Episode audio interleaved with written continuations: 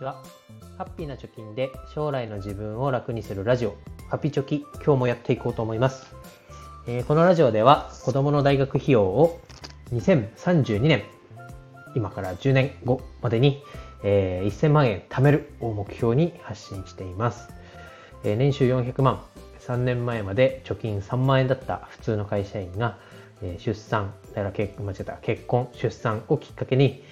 まあ、学費の軍資金作りを余儀なくされた状況を、まあ、自分の体験を通して、え同じ境遇の方に届けという思いでやっております。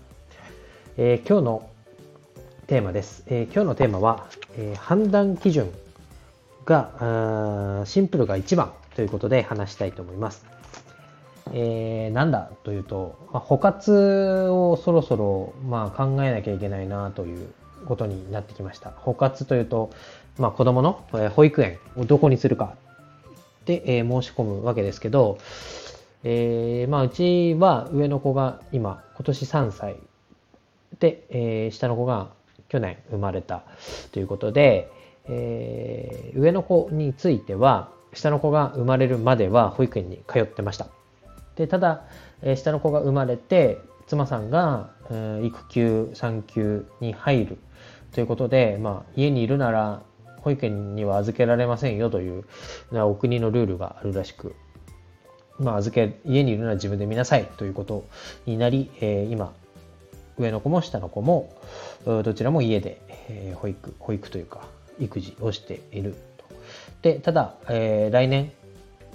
に向けて、えー奥さんが復帰、仕事に復帰するということで、まあ、保育園に預けなきゃいけない。共働きになるので、まあ、面倒見る人がいないので、預けなきゃいけないと。で、その時と、まあ、保育園どこにしようかという話になりました。で、えー結論から言うと、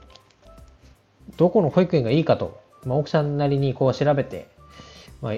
あそこがいい、ここがいいってなって、どこがいいですかと言われたんですが、まあ、まとまらなかったということで、あ、そうだと。例えば、チキリンさんという、えーブロガーであり、作家さんであるチキリンさんが、えー書かれた、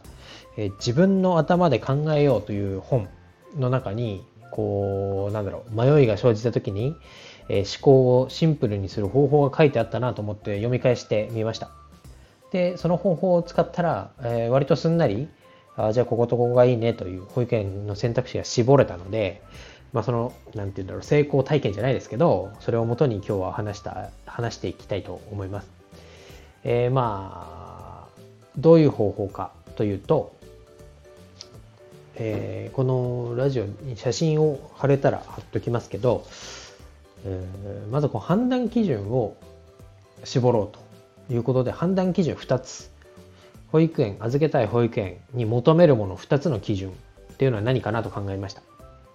で、えーそうなった時に、えーまずは距離ですね家からの、まあ、どんだけ離れててもいいんだったらどんだけでもいい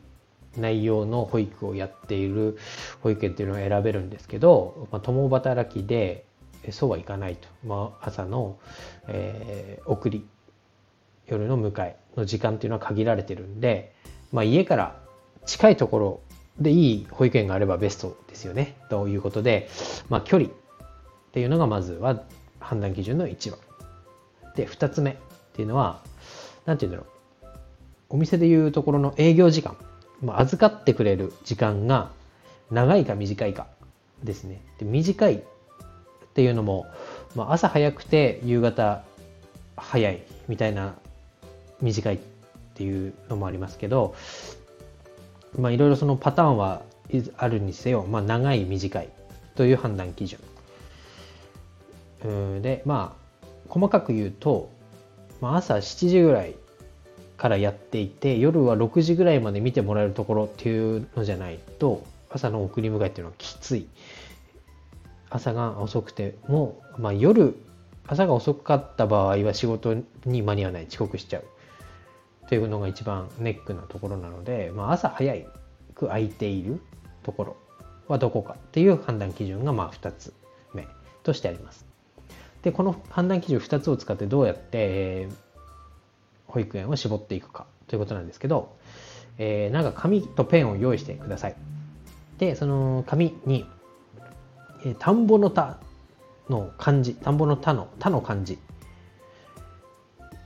を書いてください。まあ、四角を書いて中を十字で切る。そうするとこう4つマスができますよね。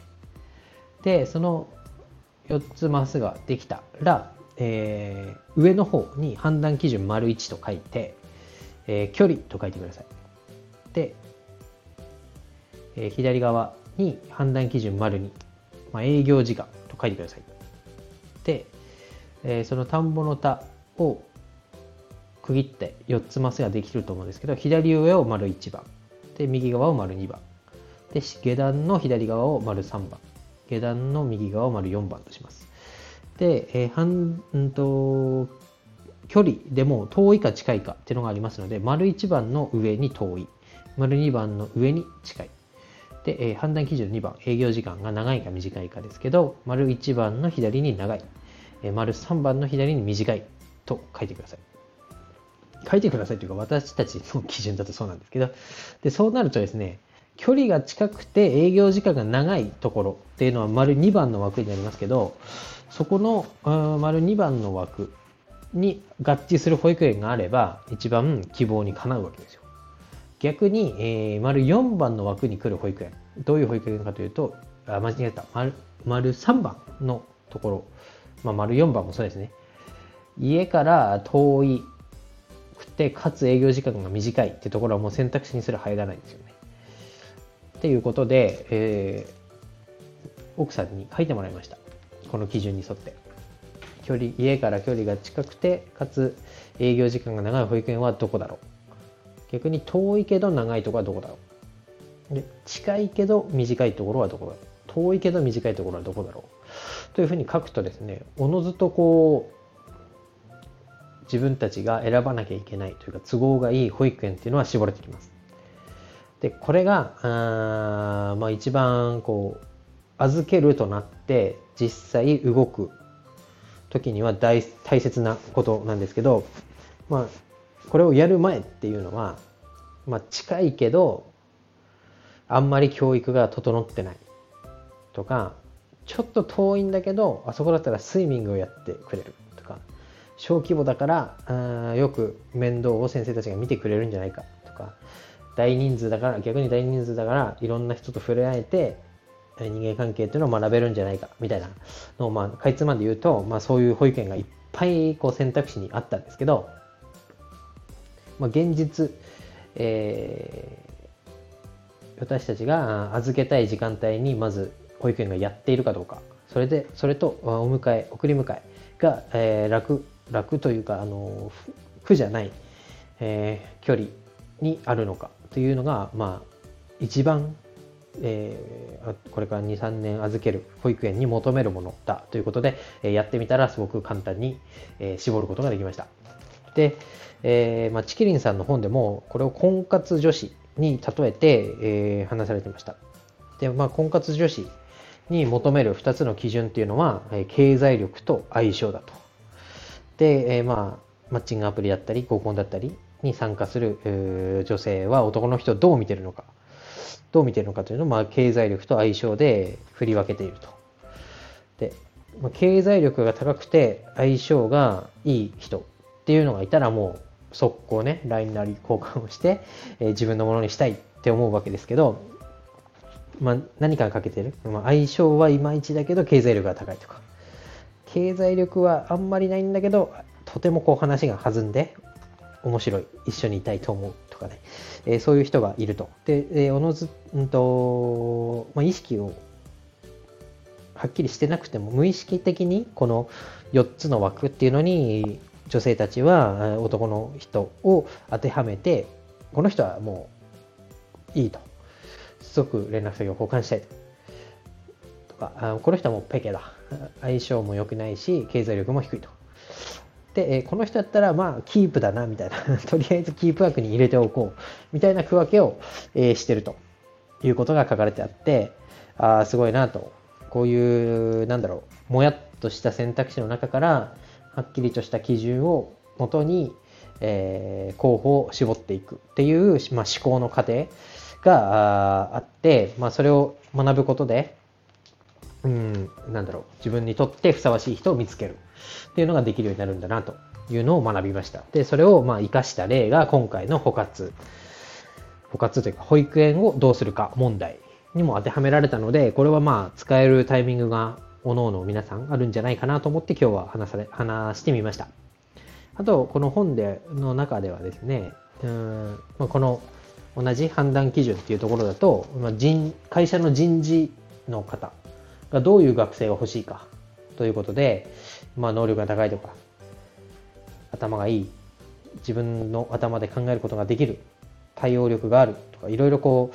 う、求める学生像っていうのはわーっとあるんですけど、まあ、例えば大企業であれば、まあ、なんだろう。規定集に書いていない暗黙のルールを守れる人とか、その暗黙のルールに耐えうる忍耐力がある人、この判断基準が、えー、本当は求められるもので、それを度外視して、えー、バイタリティとか、えー、自分の頭で考えるとか、そういうところを基準に選んじゃうから退職者が増える、ミスマッチが起こる原因になってるんじゃないか、みたいなことも書いてあって、すごい面白い本だな、という本の宣伝も兼ねて、えー、今日は話してみました。まあ、何か迷った時、判断に困る時っていうのは、本当に求める必要な判断基準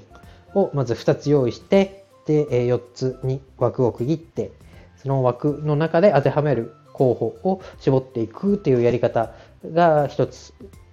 まあ、うなんだろう、早く、正確に判断ができる基準となるということで、まあ今日は、え、話させてもらいました。今日の放送は以上です。バイバイ。